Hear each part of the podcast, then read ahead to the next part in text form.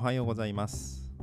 6月23日、えー金曜日。今日も工房スタジオからお送りしております。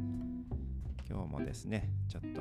天気機嫌が悪いですね。23日今日は恒例となりました。今日は何の日 なんですけれども調べたところですね今日は乳酸菌の日らしいです。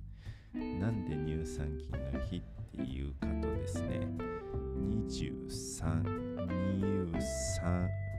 乳酸菌らしいです。はい。なんかあの年に1回2月3日が、まあ、一応乳酸の日。年に1回の、えー乳酸の日っていうのとあとは毎月23日が乳酸の日ということでまあなんかスーパーなどでですねそういう乳酸菌飲料とかですねそういったもののなんかキャンペーンになってるらしいです。まあなんか僕もですね毎日あの R1 というですね、えー乳酸飲料ですかね飲むヨーグルトみたいな、えー感じのものをですね毎日飲んでいるのであそんな日が毎月あるんだなっていうのを知らなくてあなるほどと思ってねあのいいあの知識になったなとはい思いました、ま、毎日ねいろんなその記念ですねが制定されてるなと思ってですねこのコーナーをちょっと始めてですねパッとまあ今日何の日があるかなっていうので調べるんですけれどもなんかねいろんな日が出てきてちょっと面白いですね。なるほどこんな日があるんだみたいな。なのでまあね毎日ももしねあの思いついて調べて面白い日があればこういった形で紹介したいなと思います。はい。といった感じで今日もスタートしたいと思います、えー昨日ですねうんいつも通りあの仕事が終わって家に帰りましてで、まあ、ちょっとですね奥さんの、まあ、体調がちょっとあの良くなかったのであの、まあ、晩ご飯ですねあのちょっと作ってっていうことで、えー子供と小学校3年生の娘と一緒に、えー晩ご飯を作ることになりました、まあ私も作りたいっていうのでですね2人であの一緒に作りました。まあ、メニューはミートソースパスタだけ だったんですけれども、まあ、あの結構ねなんかその作ったりとかなんかするのはとっても好きなので、まあ、料理しかり、まあ、工作だったり、まあ、なんかそういう図工みたいなですね DIY みたいなものだったり、まあ、なんかそういうねパズルとか折り紙とかなんかそういうものが好きなのでなんかやりたい作りたいっていうのはねいつも何か言ってるんですけれども。まあまあいい機会なので一緒にご飯作ろうかなっていうので、えー一緒に作りました。まあちょっと面白かったのがですね、えーまあ、玉ねぎをね使う時にですね玉ねぎのこう皮を剥く作業があります。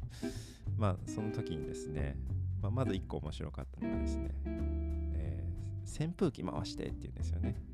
まあ、やっぱその辛み成分が出て目が痛くなるっていうのも前に経験してるので扇風機をその玉ねぎをこう触ってる時は回してほしいっていうのと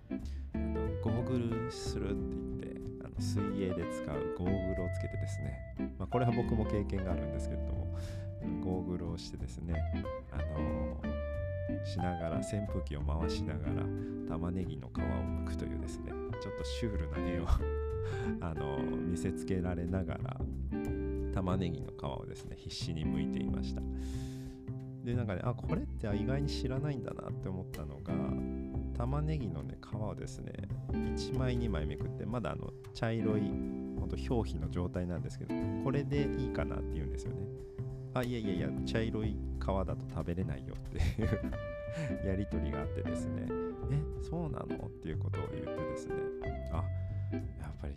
そのいや知ってるようで知らないんだなっていうのがですねあってですね。まあそれもちょっといい経験になるなと思って向けるもっと向いてみなって言って向かせてですね。でやっぱ向くのまあ結構子供なのでこう一枚一枚綺麗に丁寧に向こうとするんですよね。なのであのすごいそれが大変らしくてですね自分的に子供的にママっていつもこんな大変なことしてるんだって言いながらですね皮を玉ねぎの皮を剥いてるんですね。ああそうだね。ママお料理作るのいつも大変だよね。みたいなことをお話しながらですね。ああなんかこうやってそのなんか自分じゃね分からなかったことを体験して普段それをやってる人の、まあ、苦労とかなんかそういうのが体感できるんだなと思ってですね。たったねそれが玉ねぎの皮を剥くっていう工程だけなんですけれども。まあそういう体験をですね子供ながらにね知ってその体験体感として感じてくれてあのでねそう玉ねぎを切るとか、まあ、野菜を切ってでまあねこうチョッパーってあるじゃないですか。こう引っ張ってその普通ケースに入れて刃のついたこうぐるぐる回るものがあってその上のね蓋を閉めてバーを引くとその刃が回転してみじん切りが簡単にできるってそれを使ってですね、まあ、玉ねぎであったり人参だったりっていうのを切ってですねわあ便利だねみたいな感じで すごいねっていうのをね、えー、体感しながらですねあの材料を準備してで炒めてで味見をしながら。まあねその辺は子供だなと思うんですけれどもね途中で飽きてきてですね YouTube 見ていいっていう感じですね。もうあの途中で飽きたなと思いながらまあまあある程度できてたので後の仕上げ仕上げはじゃあパパがやるわっていう感じですね。あの最後までね、まあ、ご飯はできてでまあ家族3人で一緒に食べたっていう話なんですけれどもまあまああのなんかねそういう普段、まあ、知ってるようで実は知らなかったりとか実際やってみるとこうだったとかそういったものが意外にこう結構身近にもあるんだなと。その遠出をしなくても何か特別なことをしなくても本当身近になんか知ってるようで知らないことやってみたら意外とこうだったっていうことって本当にあるんだなと思って。まあ今までその料理もねさせたこともありますしお手伝いみたいな感じで。でキャンプに行ったら一緒にね何かを作ったりっていうのをやってたんですけど。やっぱりそのやる年齢とかねその時期によって感じ方っていうのも多分違うんだろうなと思うので。まあまあ本人がこうねやりたいとか何か意識があって取り組もうとしてる時には、まあ、なるべくいろいろとさせてあげたいなと思いますし。なんかそういうきっかけをね与えられるように、まあ、いろんなこともねチャレンジさせてみたいなというか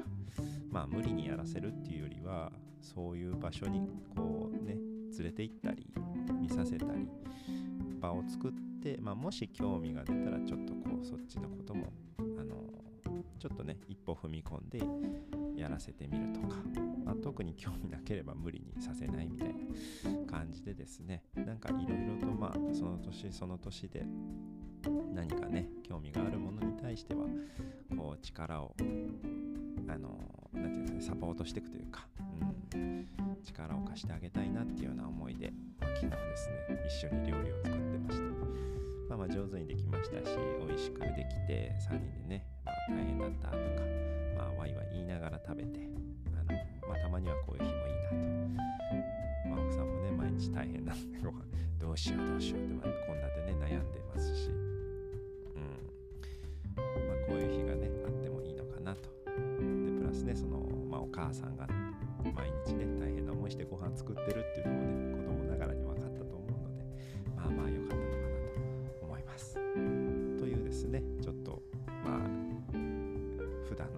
常の本当一部なんですけれどもまあ少し気づきがあったのでちょっとまあ一あの子供を持つ親としての、まあ、話としてちょっと共有できればなと思って今回のちょっとお話にさせていただきました。はい、といった感じでですね、まあ、仕事以外の、まあ、日常の出来事とか、まあ、一親の、えー、気づき、え、考えとかこんなことがありましたみたいなお話またもちろんねお仕事の話フリーランスならではの話とか、まあ、趣味との話とかまあいろいろ発信しておりますのでまたもし興味があれば聞いていただければなと思います。という感じで今日はこの辺りで終わりたいと思います。今日も一日のんびりいきましょう。ではまた。